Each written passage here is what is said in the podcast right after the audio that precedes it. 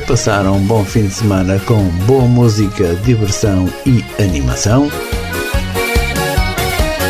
Brinca ao baile das 14 às 16 aos sábados com Diamantino Teixeira, aqui na Onda Nacional.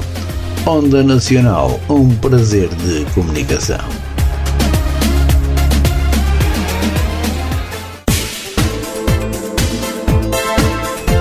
Blanco e Amigos, aqui na Onda. José Blanco apresenta um programa de animação aos sábados pelas 16 horas e aos domingos pelas 18 horas.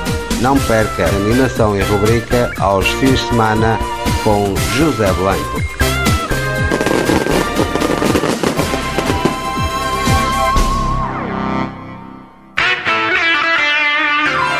Ao domingo à noite, pelas 21 horas, António Marcial apresenta de A a Z, aqui na Onda Nacional. Onda Nacional, um prazer de comunicação. Estrela da Tarde. Escute as maiores estrelas da música aos domingos, entre as 14 e as 15, com Fábio Santos.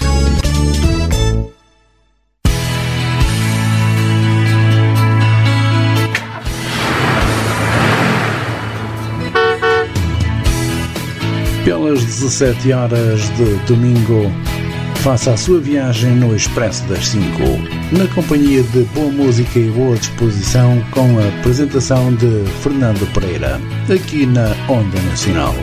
Onda Nacional, um prazer de comunicação.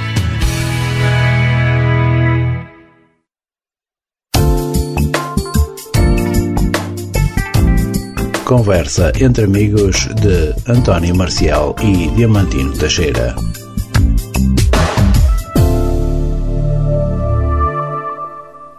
Olá, boa tarde, sejam bem-vindos a mais uma emissão de Entre Amigos, de novo, aqui com, convosco. Vamos estar à conversa cerca de 60 minutos. E como o próprio nome do programa indica, é mesmo uma conversa entre amigos. Hoje uh, temos, como é habitual, mais um convidado. Mas antes disso, boa tarde, Marcial, boa tarde também aos ouvintes da Rádio Onda Nacional. Olá, Diamantino, muito boa tarde. Boa tarde também para o nosso convidado, boa tarde aos nossos ouvintes. Sejam então bem-vindos a mais uma emissão do programa Conversa entre Amigos, emissão para este dia 5 de novembro do ano 2022. Chegamos agora às 18, vamos até às 19. Já sabe que também pode depois ouvir o nosso programa em podcast e também, se quiser participar, também pode fazer. Para isso tem o nosso e-mail, onda nacional gmail.com ou então através das nossas redes sociais, Facebook, Instagram, Twitter e, claro, se quiser também enviar uma mensagem pelo WhatsApp, também o pode fazer, 912-089-019. Diamantino, conversa agora contigo. Posto isto, vamos então ao ao dito convidado que temos connosco. Chama-se João Fernandes, tem 63 anos, nasceu em Lisboa, é, está connosco, é, é cego também, é, tem problemas de visão, é cego. já, já esteve ligado e ainda está ligado à a CAP, a Associação Portuguesa de, de Cegos de Portugal. Um, João, não te, esqueças, não, não te esqueças de referir que é a Associação de Cegos e Ambliopes de Portugal, senão... Exatamente, a Associação, a Associação de Cegos e Ambliopes de Portugal, era assim que eu queria dizer e disse mal. Uh, bem corrigido. João Fernandes, boa tarde. Uh, boa quem, tarde é o João, quem é o João? Boa tarde a todos. Quem é o João Fernandes? quem é, quem é o João Fernandes. João Fernandes, como, como Diamantino disse, eh, nasci, em Lisboa, eh, vim viver para, para a zona do Grande Porto, Palestra da Palmeira Matosinhos, uh, quando tinha 24 anos de idade. Vim trabalhar para cá também, trabalhei cá, estudei cá, fixei-me cá, já cá estou há mais ou menos há 39 anos, mais coisa, menos coisa. E ao longo da, da minha vida, de, de, digamos, de 43 anos de, de trabalho, já passei por muito, por muito tipo de, de trabalhos, já trabalhei eh,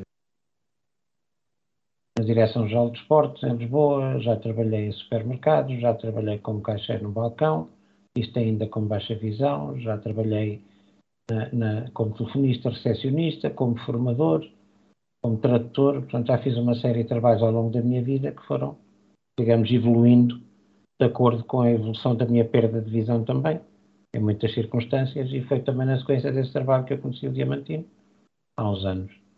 É Não sei precisar exatamente há quantos, mas há uns anos. Já há uns aninhos bons. Ah, também sou praticante de judo, coisa que eu gosto bastante.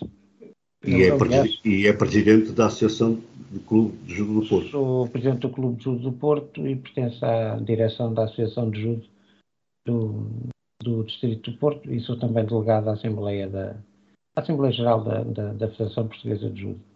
Aliás, eu comecei o judo com 11 anos. Acho que foi a única atividade que eu não tive que mudar por causa da minha perda de, de visão.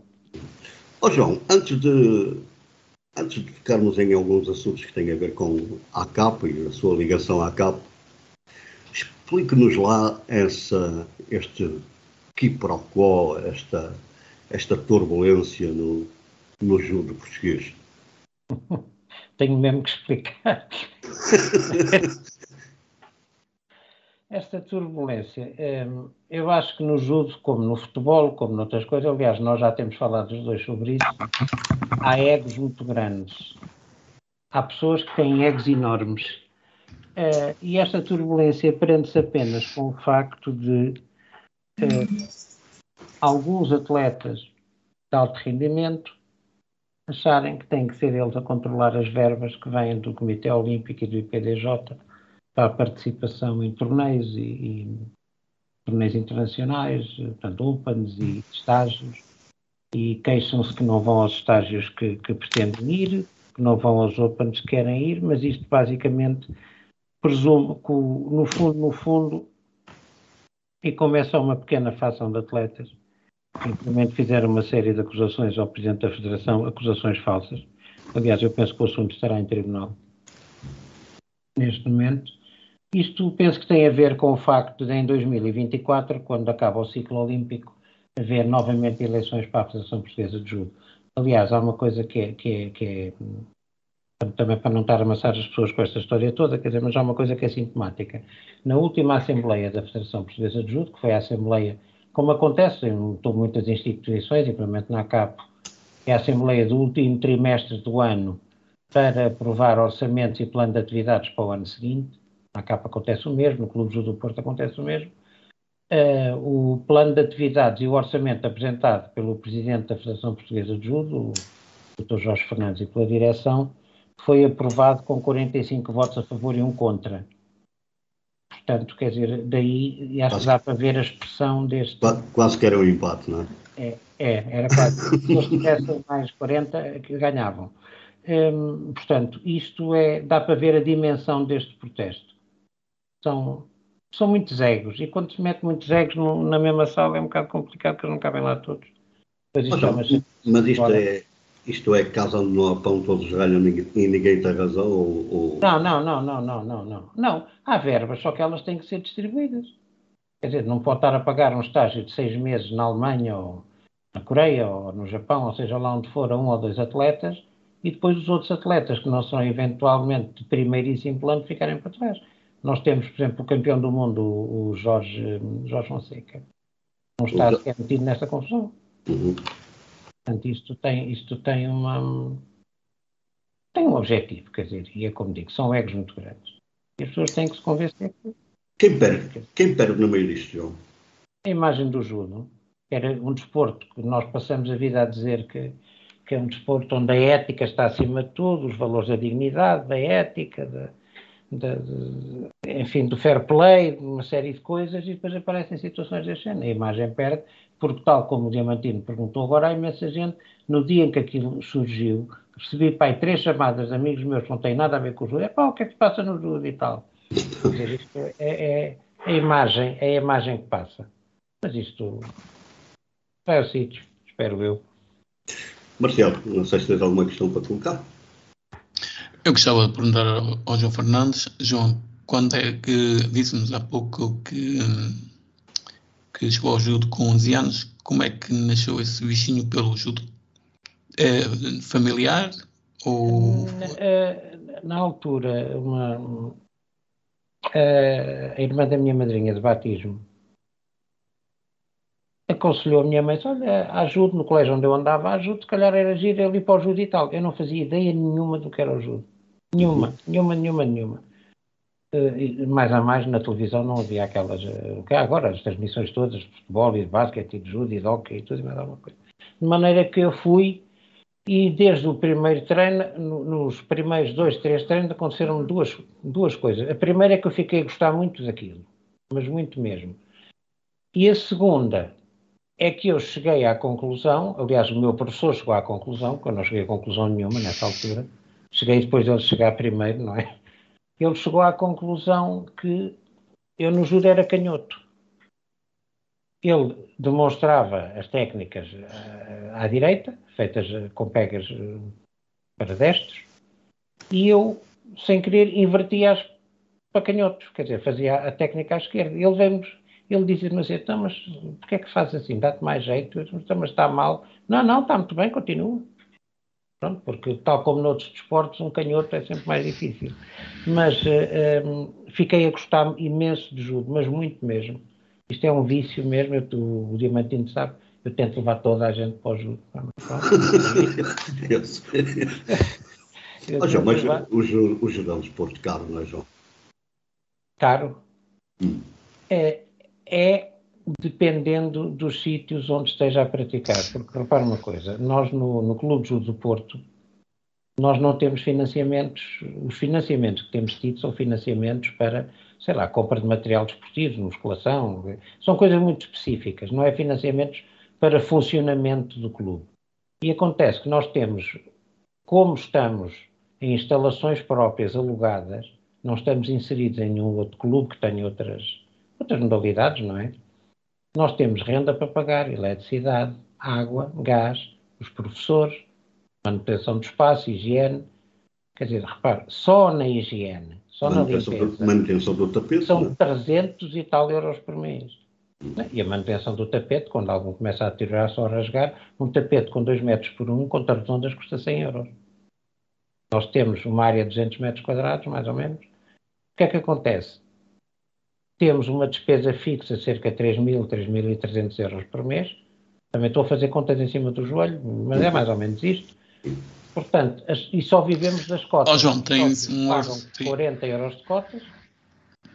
Os sócios tem, um, tem um orçamento de cerca de uh, 40 mil euros, vamos dizer assim, fixos, não é?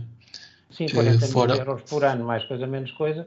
E fora... vai depender de se, se a caldeira avariou três vezes ou duas se, fora, porque reparem, depois ainda temos outra coisa, quer dizer, uh, uh, os atletas que estão a competir, eles vão a competições em Coimbra, vão a competições em Lisboa, eles não podem sair daqui às quatro da manhã para começar a competir às nove ou às dez, eles têm que ser no dia anterior, têm que dormir, quer dizer, temos os treinadores para pagar, portanto, o que eu quero dizer é isto, se o Diamantino pode considerar um desporto caro, um adulto paga 40 euros de cota,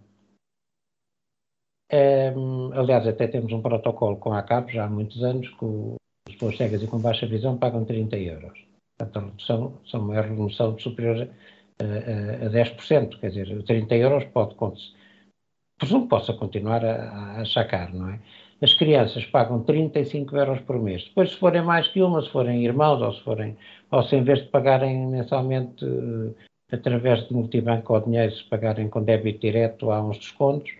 Também, mas há uma coisa que eu também lhes posso dizer. Quando nós tivemos o confinamento, levámos uma grande pancada, como calculam, porque o judo é um desporto de alto risco para a Covid, nós tivemos fechados uma quantidade de tempo.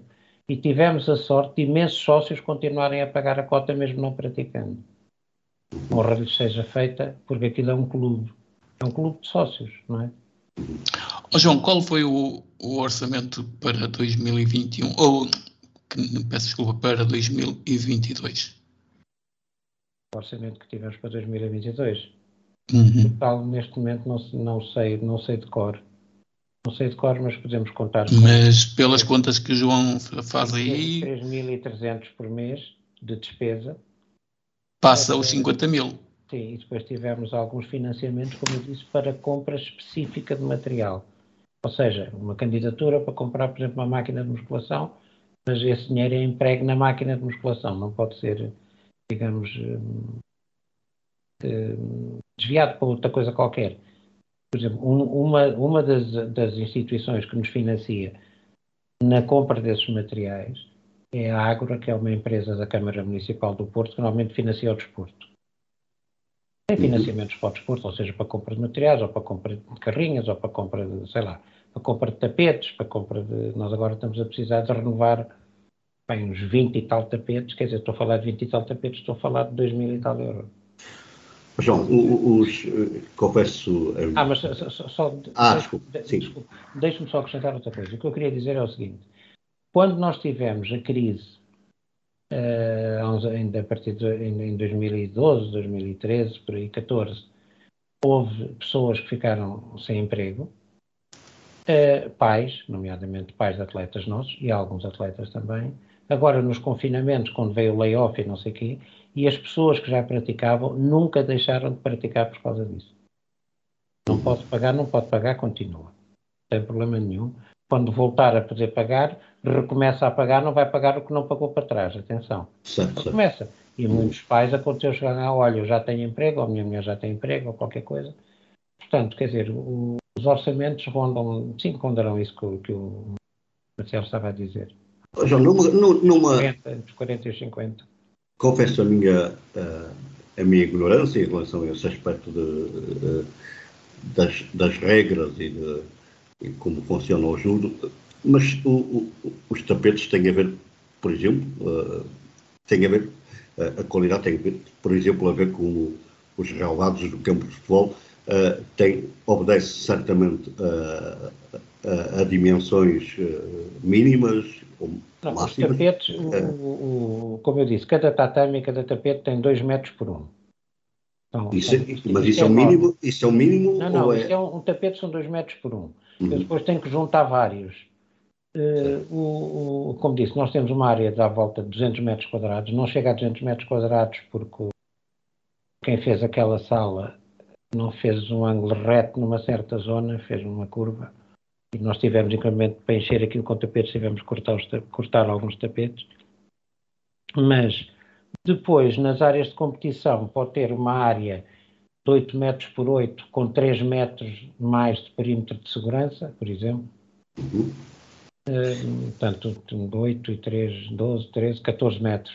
Uma área de competição, talvez. Um quadrado com 14 metros. Mas aquilo obedece uma certa, uma certa. O tapete terá que ter uma certa qualidade, tal, tal o como. Tapete, os tapetes normalmente são. O preço tem a ver com a densidade do tapete, mais duros ou mais moles. Um tapete mais mole dura menos tempo. Um tapete mais duro, mais denso, com uma espuma mais densa, dura mais tempo.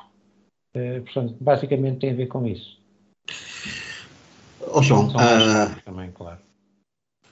Vamos partir para outro campo da, desta nossa conversa. Um, o João esteve, ainda está ligado à CAPO por causa do, nomeadamente, faz parte da ajuda da do Conselho Ibero. Estou, Conselho, estou a representar a CAP no Conselho Ibero-Americano do Braille. Exatamente. E estou a representar a CAP no Núcleo para o Braille e meios uhum. complementares de leitura. Mas isto é um trabalho, digamos, voluntário. Certo. Já tinha antes. A Associação de Cegos Norte de Portugal e depois a CAP.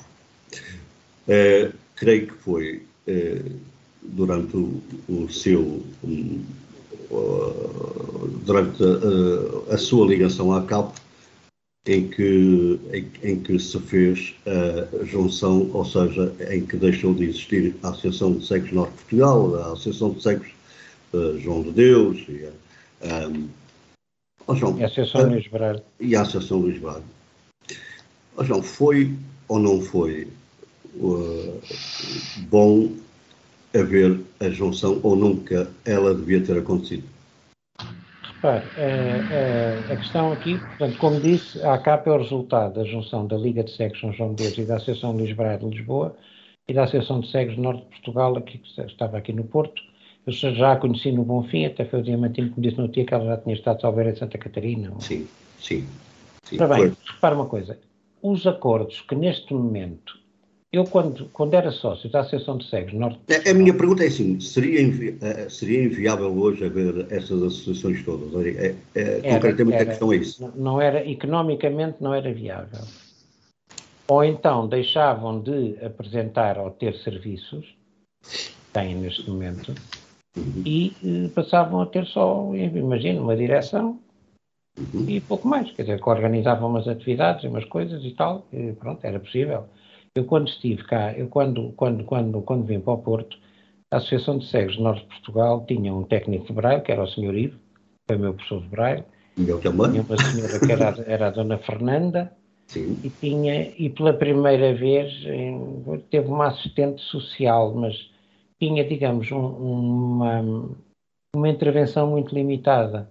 Repare, neste momento, a ACAP, por ser a ACAP, e aliás, esta junção já tinha sido recomendada várias vezes por organizações internacionais, nomeadamente no que é hoje a União Europeia de Cegos e a União Mundial de Cegos, que era desejável que as associações que representam os cegos a nível nacional nos diversos países sejam uma, únicas.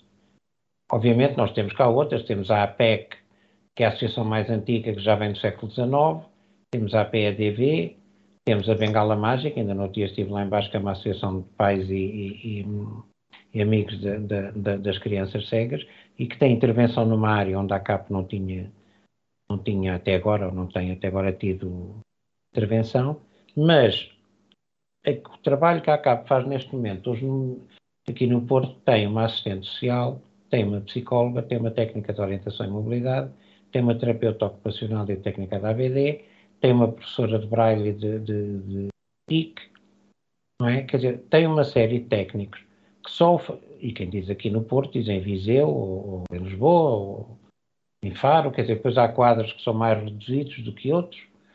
Uh, se não fosse uma associação de, de cariz nacional, não tinha qualquer hipótese de ter este tipo de financiamentos. Porque estes financiamentos, tanto os da, da, da Segurança Social, como os do IFP, do Instituto de Emprego e Formação Profissional, apesar dos, dos, dos projetos serem locais, estou a falar, por exemplo, da formação, apesar dos projetos serem locais, a aprovação e os financiamentos têm origem nacional. É mais fácil tratar. Aliás, até lhe posso dar um exemplo com o Clube Judo do Porto. O Clube de Judo do Porto é uma associação do Porto. Porto e área metropolitana, Gaia, enfim, uhum, as pessoas vêm ter connosco são desta área de, de, de residência, não, não, não são de mais longe, não é? Nós temos, não temos qualquer hipótese de nos candidatarmos, por exemplo, a financiamentos a nível nacional, porque nós não temos uma, uma representação nacional, quer dizer, não, não temos implantação, se tivesse uma, um polo do Clube do Porto em Lisboa, e eu tenho Faro, eu tenho aqui, eu tenho ali, eu tenho lá, isso era outra coisa. No caso da ACAP, a ACAP tem, salvo 13 delegações. Portanto, qualquer distribuição de verbas é, é feita com base nesse pressuposto. Aliás, a ACAP está certificada como representante oficial de, dos cegos e, e, das pessoas cegas e com baixa visão em Portugal junto do governo. É mais fácil reivindicar algumas coisas, é mais fácil uh, uh, uh, ter acesso a, a determinados programas, sendo uma associação nacional, é muito mais fácil isto acontecer. Eu já dou a palavra, eu já dou a palavra ao, ao Marcelo, mas em função disto, há uma pergunta que eu tenho que colocar que é a seguinte. E o que é que me diz ao aparecimento de algumas associações, tal como Cabra Cega, por aí só, Só o nome, enfim, só o nome, enfim, já... o nome acho um bocadinho triste, mas pronto. É, o nome, o nome, só o nome já... O nome, acho um é... bocadinho, o nome acho um bocadinho triste. Mas o que é que me diz ao aparecimento de, de outras associações? Isso, isso no fundo, é, incomoda, entre aspas, ou, ou lida bem com essa situação, ou, lido, ou, lido, ou, ou preferia que eh, na verdade houvesse só uma associação a representar. Claro, nós quando criamos uma associação qualquer, nós estamos aqui, o Diamantino, eu e o Marcial, se quiser podemos criar uma associação. Claro. Fazemos os estatutos, fazemos a escritura e criamos uma associação. Pronto. Uhum. Não é difícil. Não é difícil e nem é muito caro. Uhum. É, é, é, relativamente fácil. Uh, eu, como disse, eu estive no outro dia na, em Lisboa, num seminário da Bengala Mágica, fui falar do Braille, a Associação Bengala Mágica, que apareceu há cinco anos, tem tido um trabalho muitíssimo meritório no apoio aos pais das crianças cegas. Crianças cegas e com baixa visão. Tem tido um trabalho muito bom mesmo. Repare, quando aparecem outras associações que vêm acrescentar alguma coisa, que é o caso, aliás, nesse dia que eu estive lá no seminário, de manhã, falaram a doutora Ana Sofia Antunta, secretária de Estado para a Inclusão, e o presidente da CAP, Rodrigo Santos, também falou de manhã. Hoje, Portanto, presidente, hoje presidente da CAP. Hoje, hoje, hoje presidente da CAP. Um, quando as associações, como o caso da Bengala Mágica, como eu digo, na minha opinião, tem um trabalho meritório, vêm acrescentar coisas, é bom. Quando as associações aparecem com outro tipo de, de intuito qualquer, é mau. Quer dizer, a, a, as coisas, enfim, são, são, são assim. Repare, se eu tiver, hum, digamos, penalidade jurídica, se eu for uma associação sem fins lucrativos, como é o Clube Judo do Porto, e volto a falar do Clube Judo do Porto, e a CAP será a mesma coisa, nós podemos candidatar-nos a financiamentos, a apoios, ou para isto, ou para aquilo, ou para aquilo outro, quer dizer, não, não, não, não, não, não, não me interessa agora para que áreas, mas nós podemos candidatar-nos a financiamentos. Eu posso ter, por exemplo, nós tínhamos submetido um programa ao IPDJ nos clubes do Porto antes dos confinamentos, que inclui inclusive o pagamento de treinadores durante algum tempo para determinadas ações que queríamos fazer em escolas e não sei o quê. Quer dizer, portanto, só que isso depois, o confinamento atirou tudo para o espaço, não é? Foi tudo ao ar. Uhum. Agora, depende do objetivo ou depende do intuito que temos quando criamos uma associação. E se, repare, nós os três que estamos aqui, será que valia a pena criarmos uma associação? Mas para fazer o quê? Se é para fazer o que já está a ser feito, não vale a pena é para fazer uma coisa diferente, se calhar valeria a pena, quer dizer, mas isso é, é como digo, quer dizer, eu não posso julgar as intenções das pessoas, não me incomoda absolutamente nada. Uh, pronto, depois cada mas um. Mas tem... essas associações podem ou não candidatar-se a, a financiamentos? Podem. Se forem legalmente constituídas como associações sem fins lucrativos, podem. podem Marcelo, não sei se tens alguma questão. Oh, João, eu queria lhe colocar a seguinte questão. É assim, visto que Lisboa tem que tem, creio que há cabo e pelo menos mais duas ou três associações a dar formação, acha que os cegos aqui na região norte saem mais prejudicados porque só têm mesmo a capo a dar formação? Olha, hum, eu acho que não é por isso que podem ser mais ou menos prejudicados. Eu vejo a formação, eh, a formação profissional, e eu antes da formação na CAP dei na, na, na, já dei formação noutros sítios, que não tinham a ver com cegos. Para mim a grande questão é esta. Os cegos, as pessoas cegas e com baixa visão, tal como os outros, deviam ter a possibilidade de aceder a qualquer tipo de formação que fosse dada em qualquer sítio. É? De repente imagino que há um centro de formação aqui no Porto, em qualquer lado, que, que, que que tem uma formação de, de, línguas ou de, de, administrativos ou de contabilidade, ou sei lá, seja lá do que for. Uh, oh, João, não preconceito, não, precon, não preconceito raciocínio. É, mas aí, aí, aí vamos em, em, em, aí vamos entroncar numa situação que é, uh, por exemplo, no, no, no, no, centro de formação, uh, no centro de emprego, não? É?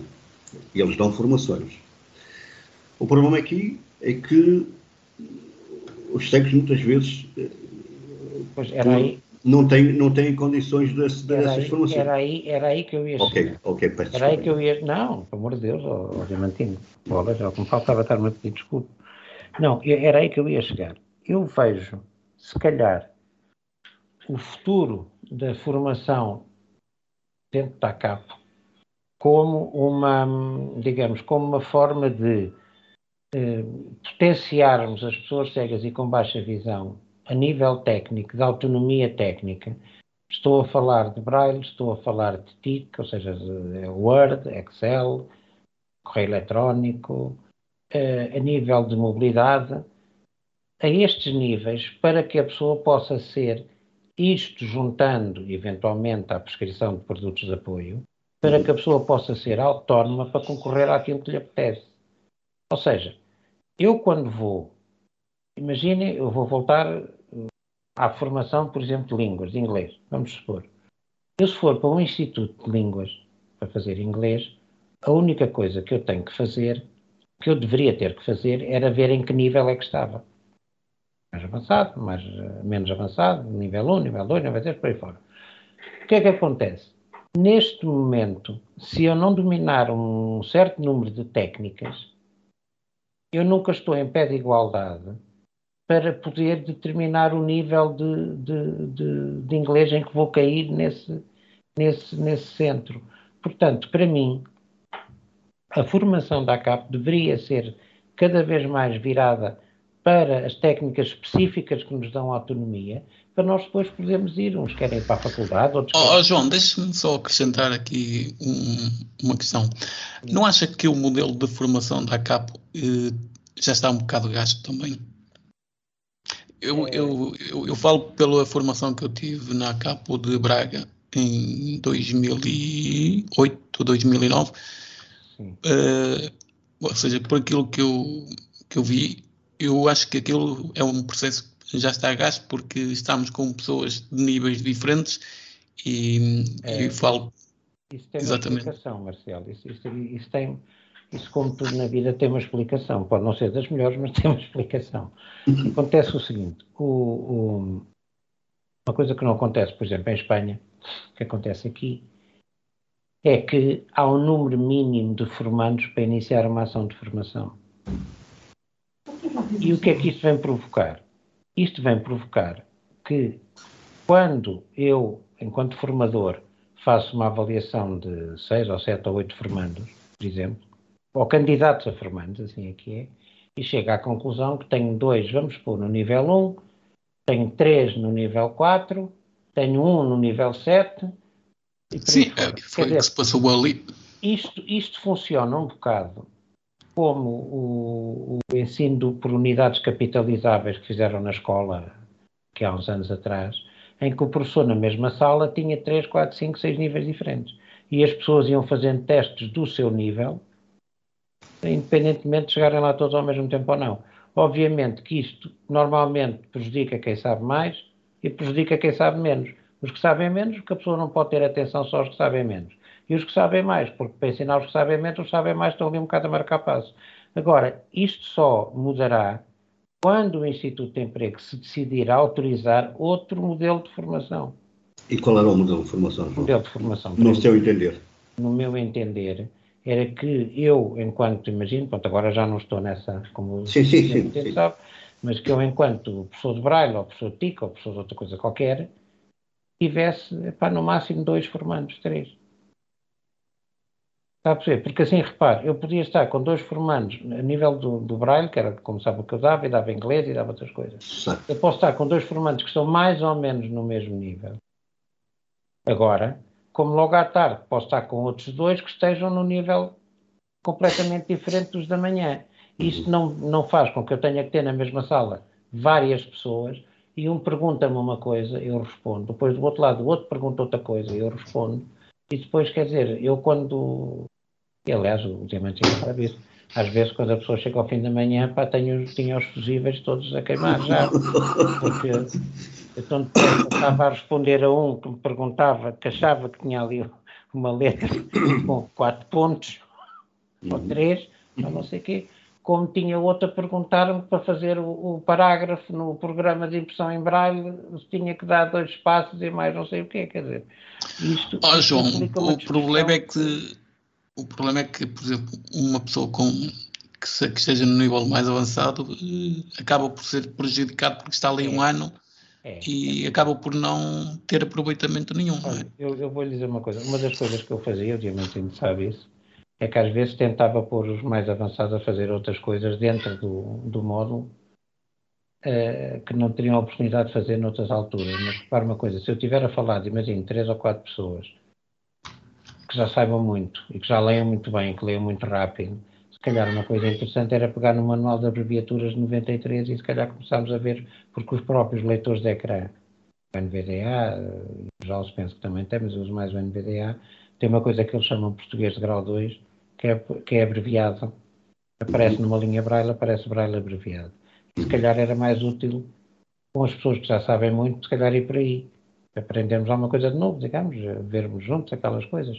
Agora, repare, enquanto o Instituto de Emprego não autorizar esta mudança, e eu penso que isso vai ter que acontecer mais cedo ou mais tarde, o modelo continuará a ser o mesmo. Eu estou agora, como, eu estou agora como formando, agora sou formando, um curso, de, sou, sou sério, de plataformas de Zoom e de Teams, ao fim da tarde, três dias por semana. Nós somos seis. Eu posso dizer que nós estamos. Também aí há uma disparidade ou, nem por isso? Há. Há uma disparidade. E depois a malta tenta auxiliar-se uns aos outros. Inclusive estamos todos com cinco com Windows e um computador com macOS. Ui. Pronto, de maneira que o Eduardo, o Eduardo, eh, quando, quando chega ao fim da formação, nós somos, nós somos ordeiros, quer dizer, não há, não há, Sim, não há confusão nenhuma, e os que sabem mais tentam ajudar os que sabem menos. Mas se calhar há coisas que podiam dar mais depressa, quer dizer, eh, se calhar a pessoa que tem o computador macOS estivesse sozinha com o Eduardo não precisava de 50 horas, precisava de 20, não é? Uhum. Pronto, isto, isto, é aquilo que o Marcial diz, eu, eu, acho que o Marcial tem razão. Só que neste momento, de acordo com, com as diretivas que vêm do Instituto de Emprego, isto é difícil de alterar, muito complicado de alterar. Oh, João, vamos voltar. Uh, vamos voltar, vamos continuar. Ah, desculpa, obviamente. De, sim, sim, sim, sim, sim, sim, Mesmo sim. porque, Marcial, o Instituto de Emprego faz as contas assim. Este centro de formação teve uma verba de X não é? Entre custos, gastos, eletricidade, renda, salários e por aí fora. E eles já não pagam os salários por inteiro, os formadores, neste momento. Já não pagam uns anos. Um, teve um, que gastou tanto. Teve 40 formandos ou 50 formandos, portanto, cada, cada formando custou Y, está a perceber? O Instituto de Emprego é assim que faz uhum. as contas. Pronto. Vamos continuar. Não faz mais contas, mas desculpe, Diamantino. Que eu... Não, não, não, não faz mal. Eh, eu aqui interrompi. Um, vamos continuar ligados à CAP. João, um, eu, sou, eu sei que você foi, uh, esteve na direção da CAP, uh, numa das primeiras sim, direções, até na primeira. Até na primeira. Uh, se fosse hoje, João, voltaria a estar? Ou, ou não estava nem aí? Não ou, está a perguntar ou... se eu me vou candidatar, não. Também posso perguntar, também não, posso não perguntar, mas, eh, mas, não, mas não, se, se fosse hoje não estava nem aí ou... Tinha voltado, tinha, não, mesmo sabendo o que sei hoje e uma série de coisas que aconteceram na altura, uhum. eh, acho que voltava a estar, porque, o, digamos que o movimento da unificação das associações, eh, digamos, acho que foi uma coisa bastante maior do que aquelas quesílias, aquelas tricas e aquelas coisas que normalmente acontecem nestas, acontecem nestas situações. Sim, volta, voltava a estar. O grande problema para mim é que a Associação Luís a Associação de Cegos Norte de Portugal e a Liga de Cegos São João de Deus vinham quase com carimbo de associações de beneficência. Ou seja, aquelas associações eram dirigidas, na sua grande maioria, às pessoas cegas e com baixa visão que não tinham possibilidades. Certo. Por questões da vida, por famílias, por, sei lá, por tudo e mais alguma coisa. Uhum. E quando passou para a capa, uh, esse sentimento, digamos que se manteve assim. Ou seja, isso foi uma coisa muito difícil de alterar, porque eu considero que a CAP tem que servir uns e outros, tem que servir aqueles que efetivamente que não estão assim muito bem de vida, não é? Que, estão, que, estão, que têm mais dificuldades, mas também tem que dar resposta a outros problemas daqueles que não têm tantas, ou não têm dificuldades, mas têm outras necessidades. Eu até posso deixar aqui o meu pensamento, que era aquilo que eu pensava na altura, e, e disse-o. E, e, e, disse e, nessa altura, os conflitos todos que existiram, eh, e as chatices todas que tivemos, basicamente foi por causa de um determinado tipo de pensamento. Está a perceber? Quer dizer, não estou a dizer que a culpa é da ABC, não, não, a culpa é de todos. Como dizia o Zé Mário Branco, a culpa é de todos, a culpa não é de ninguém. Não é? Quer dizer, isto é, são das circunstâncias, porque as coisas aconteceram mas voltava a estar.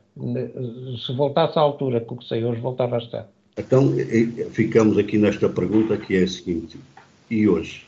Pensas, algum, pensa algum dia estar de novo? Hoje? Hoje? Hoje. Dia 5. Agora, Hoje, instante. dia 5, não. Não penso estar em mais lado nenhum. Como digo, tenho a direção do Clube do Porto, não estou a pensar estar em mais lado. Hoje, então não estou a pensar, mas pensamentos mudam, quer dizer, não sei, as circunstâncias mudam, depende. Ou seja, nunca diz nunca, não é? Não, não digo porque quiser uma coisa que eu não posso dizer. Sabe quer dizer, eu posso dizer que sim, sim, vou e tal, e depois chega a altura, ah, afinal não me apetece, dá-me trabalho, é uma chatice. Ou posso dizer, não vou nada, não sei o quê, e depois de repente aparece um projeto interessante, está a perceber? Portanto, não, não, não, não. O que eu sei é que eu sou presidente do Clube do Porto, faço parte da direção da Associação de Judo Distrito do Porto e sou delegado da Federação Portuguesa de Judo. Mas ah, este, para, este mandato, para, o João ser, para o João ser candidato, algo que tinha que mudar? Ou... Não, tinha que ter, um, tinha que ter um, um, um, projeto que eu achasse viável, com pessoas com quem eu achasse que, que, valia, digamos que valia a pena a coisa ir para a frente. Quer dizer, agora, agora não, é como digo, não penso mesmo porque eu neste momento, e, e, e se calhar isso deve-se àquela história das prescrições e da, da coisa toda, eu neste momento quero basicamente é não ter além das responsabilidades que já tenho, neste momento não quero acrescentar outras. Está a perceber? Não, não, não. Para mim era muito incómodo hoje fazer isso, quer dizer, eu deixei de trabalhar para estar sossegado, pá. além de não estar sossegado, continuo a não estar sossegado. Felizmente tenho muita coisa para fazer, mas são tudo atividades não lucrativas. Mas, eh, eh, embora de vez em quando passar para ser uma tradução, uma coisa do género, aí posso, enfim, eh, lucrar alguma coisa com isso mas não, neste momento não estou a pensar, honestamente não estou a pensar nisso. Marcelo. João, eh, vou-lhe fazer uma pergunta totalmente, totalmente diferente do assunto que estamos aqui a tratar. Como é que está a saúde do Braille em Portugal? Ora. A saúde do Braille em Portugal. Bem, há uma coisa que, que eu sei e, e a bengala mágica, como eu falei, que estive lá no outro dia, né? Fez na sexta-feira, fez nesta sexta-feira oito dias. Braille não tem sido muito bem tratado. Ou seja, não tem sido muito bem tratado porque... As Por quem, João? Por quem? Pela, pela sociedade em geral. Por toda a gente. Porque entendeu-se em determinada altura do campeonato é pá, agora é que apareceram os computadores, mas agora o Braille não é preciso para nada. Pronto. Um, e as pessoas esquecem-se de uma coisa, quer dizer, a tecnologia não vai acabar com o Braille, a tecnologia vai até potenciar o Braille. Há linhas Braille, há impressoras Braille, há blocos de notas digitais com linhas Braille e por aí fora. Depois, uh, a preparação, isto posso dizer aqui porque eu também disse isto em público na outra sexta-feira, portanto não custa nada, o, o grupo de professores que apoia as crianças cegas e com baixa visão nas escolas é o grupo 930.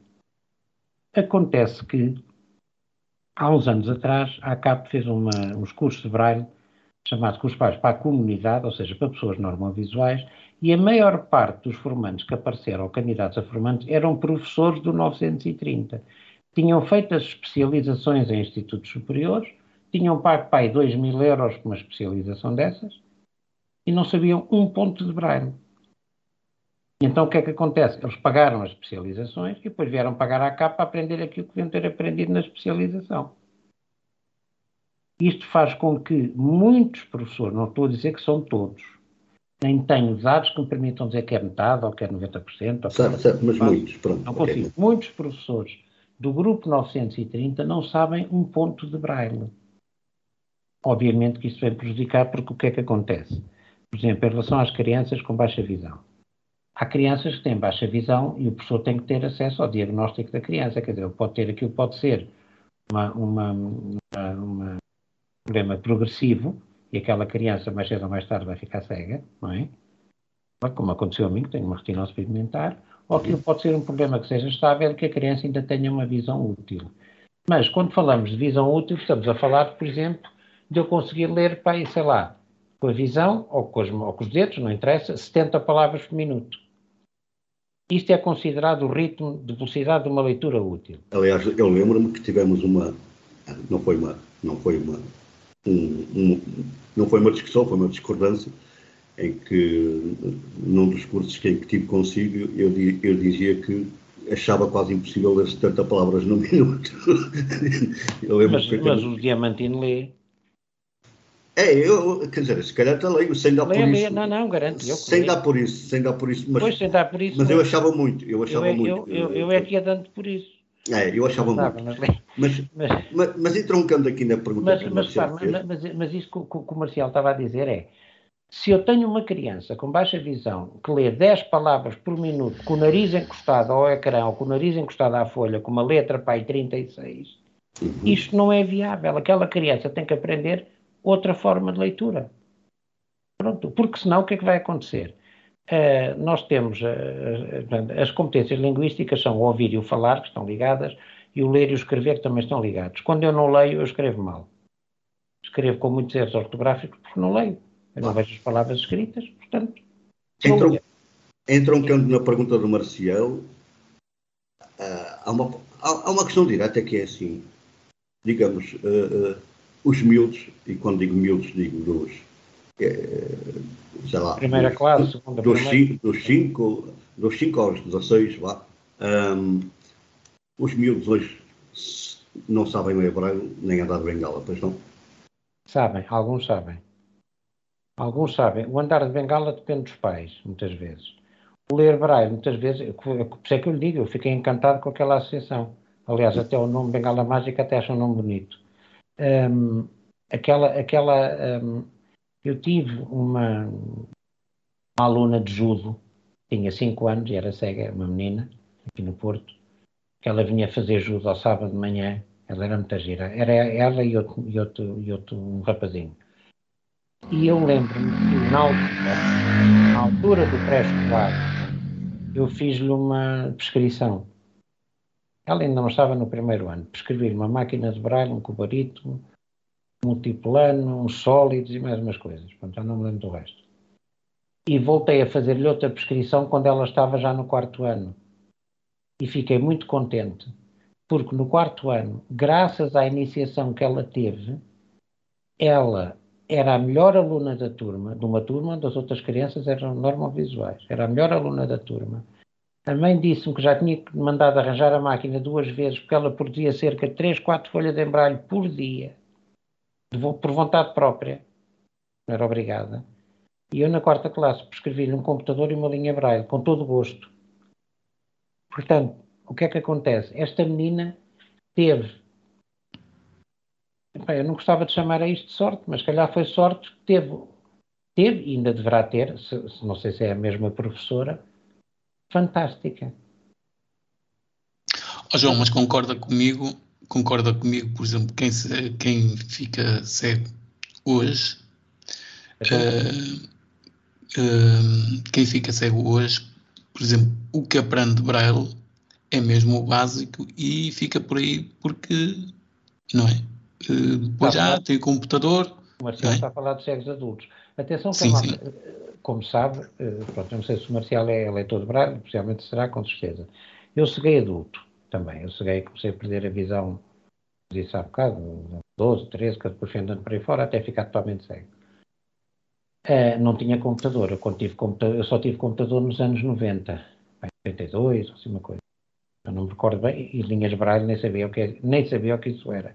Já tinha visto uma vez uma numa exposição da IBM, mas o preço daquilo era uma coisa estratosférica, de maneira que não, nem passava pela cabeça. Agora, eu, eu aprendi braille. Eu aprendi braille na minha reabilitação, é? e depois, repare, a questão é, nós sabemos, o braille é difícil de ler com os dedos. Nós podemos aprender braille facilmente a escrever, mas o ler já não é bem assim. O ler implica muito treino, implica muito esforço. E o que é que acontece? Eu e outras pessoas que tivemos na Fundação Shine, na altura em Lisboa, que era um centro de reabilitação, Eu depois procurei, olha, eu depois quando vim para o Porto, tive como professores o Sr. Ivo, tive o Dr. Salgado Batista, tive a Maria do Sameiro, quer dizer, que eu procurei, fui eu que procurei. Está a perceber? Portanto, e por aí aprendi mais. Por aí aprendi mais. Isto quer dizer que se não houver incentivos, quer dizer, deveria haver, depois do cego adulto fazer a, a reabilitação, não é? E começar a ser minimamente autónomo em várias coisas, deveria haver, um, digamos, seguir esse apoio. Esse apoio devia ser seguido, sei lá, olha, o, ainda no, o Zé o Diamantino, desculpa, há pouco tinha dito que, que, que vai entrevistar outra pessoa a seguir a mim. Ele aprendeu Braille a ver aprendeu Braille para há um ano e tal, e muitas vezes juntamos para ler a mesma revista, juntamos via Zoom, com o mesmo número da revista, por exemplo. E estou a falar da revista Visão, que não é fácil de ler, para um iniciado. Temos cerca de... tem, muita, tem muita vontade, é, Tem, mas é difícil.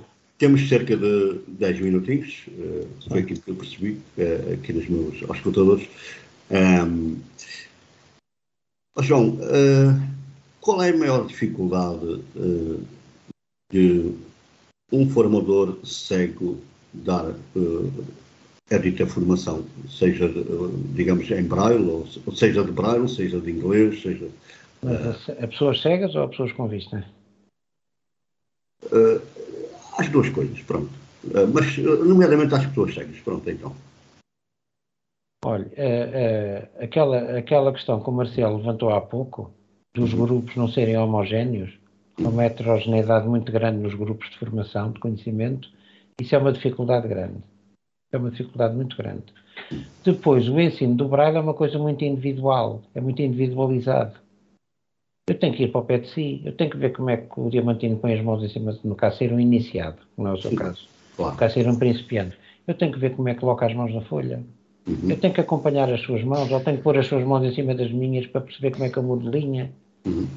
Tenho que treinar isso diversas vezes, tenho que andar para trás, tenho que ir para a frente, tenho que vir para trás, tenho que estar a preparar material específico, sei lá, imagino só com palavras da primeira, com letras da primeira série, uh, depois com palavras com duas e três sílabas, mas sem vogais acentuadas, e por aí fora, quer dizer, esta a dificuldade é ter grupos heterogéneos e grupos grandes, porque tantas TIC, repare, há bocado, também, há bocado falámos da TIC e falei do curso de plataforma. Eduardo, tu tinhas dito que o, o comando para, para, para partilhar a, a ecrã é não sei quantos e tal, e ele diz-me a mim.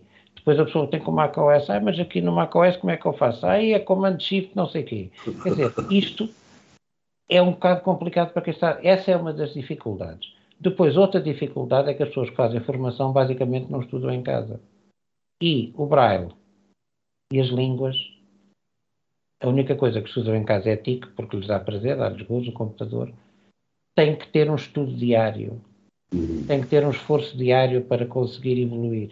Senão, oh, João, então concorda comigo que a saúde do braille em Portugal está má e que hoje em dia quem hoje em dia quem faz formação aprende só mesmo o básico do braille. Porque hoje em dia não se vê, hoje em dia não se vê ninguém a aprender abreviaturas ou oceanografia braille. Aliás, aliás eh, eh, eu como disse há pouco, para já deixe-me dizer uma coisa, se tivermos uma classificação de 0 a 20, eu a saúde do braille dava-lhe 12 neste momento. Porque repare, a coisa já esteve pior não, e há não é muita. É rea... Não é mal, muita... Diga? Não é mau, João. 12. Não, ouça, não dava 12, mas sabe porquê? Porque neste momento está a haver uma reação muito grande. Mas isso é. Mas isso, o 12 está a haver uma reação da parte da, da, da, Portanto, os professores do 930, aqueles que não sabiam, estão efetivamente e chegaram à conclusão que têm que saber braille, porque os pais também exigem, como é óbvio. Epá, isto é assim: se uma empresa quiser um tipo que faça cartas em alemão e contratar alguém que saiba alemão, se eu não sei alemão, eu não dou emprego. Isto, isto é lógico. Portanto, o problema é muitas vezes nós embarcarmos naquela questão de que os computadores substituem tudo e mais alguma coisa. Não substituem. Aliás, por isso é que eles, como eu disse há pouco, têm linhas Braille e tem impressoras e tem, e tem essas, essas coisas todas. E a outra pergunta que o Marcial tinha feito, desculpe, tinha, tinha falado do. Oh, João, eu, eu, eu, vou pegar aqui noutra questão. Acha que o Estado também é um bocado culpado nesta, é. nesta coisa do Braille? É. Porque, por exemplo, um aluno que chega hoje a um quinto, sexto, sétimo ano, chega lá, o que é que depara com o primeiro problema? Não tem livros, pelo menos na altura que eu andei na escola, e não vai ser. Atrasados, muito, os livros são muito atrasados, mas. Exatamente, sabe, sabe uma é pessoa chega à escola sem livros. Sabe qual é a primeira culpa do Estado, quanto a mim? As leis são boas.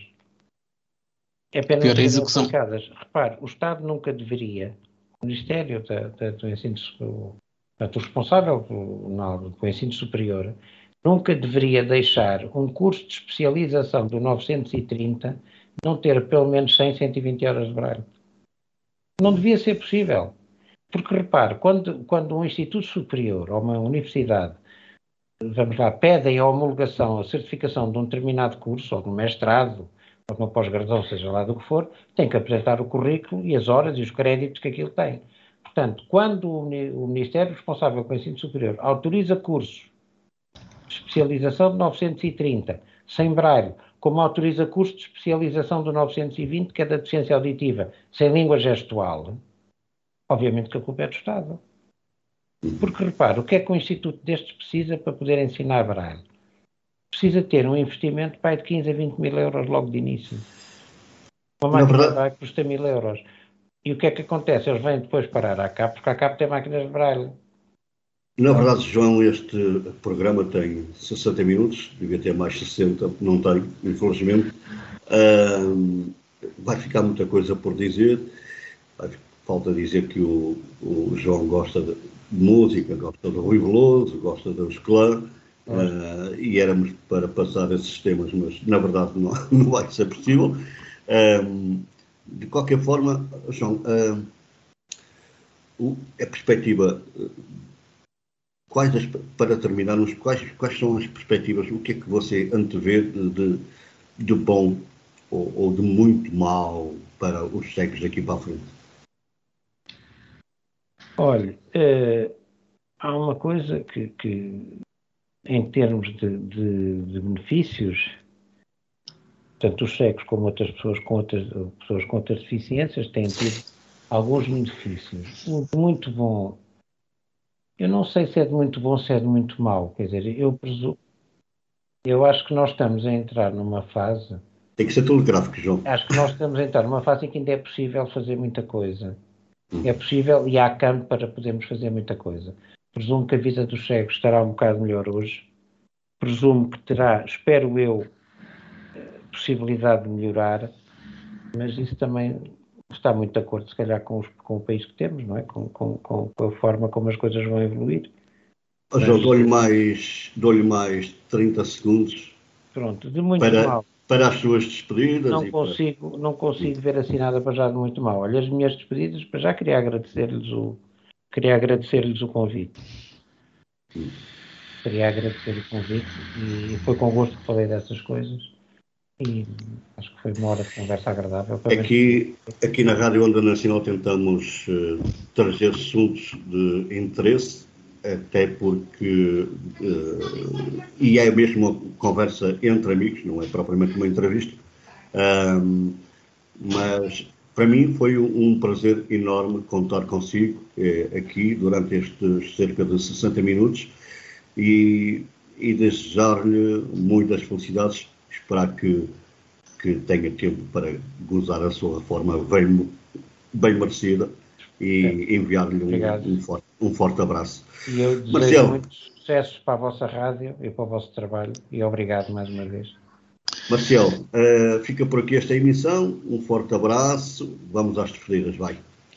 Voltamos então no próximo sábado para mais um Conversa entre Amigos às 18. Já sabe, pode ouvir a nossa emissão em podcast hum, e também pode ser um participante para isso tem o nosso e-mail ondanacionalradio.gmail.com. Quanto a mim é tudo. Boa tarde, bom dia, boa noite, onde quer que esteja a ouvir a Onda Nacional, seja no seu computador, no seu iPhone, Android ou iPad, na aplicação radios.net ou então também na aplicação radios.online. E... Grande abraço, até, à próxima, até ao próximo programa. Obrigado. Conversa entre amigos de António Marcial e Diamantino Teixeira.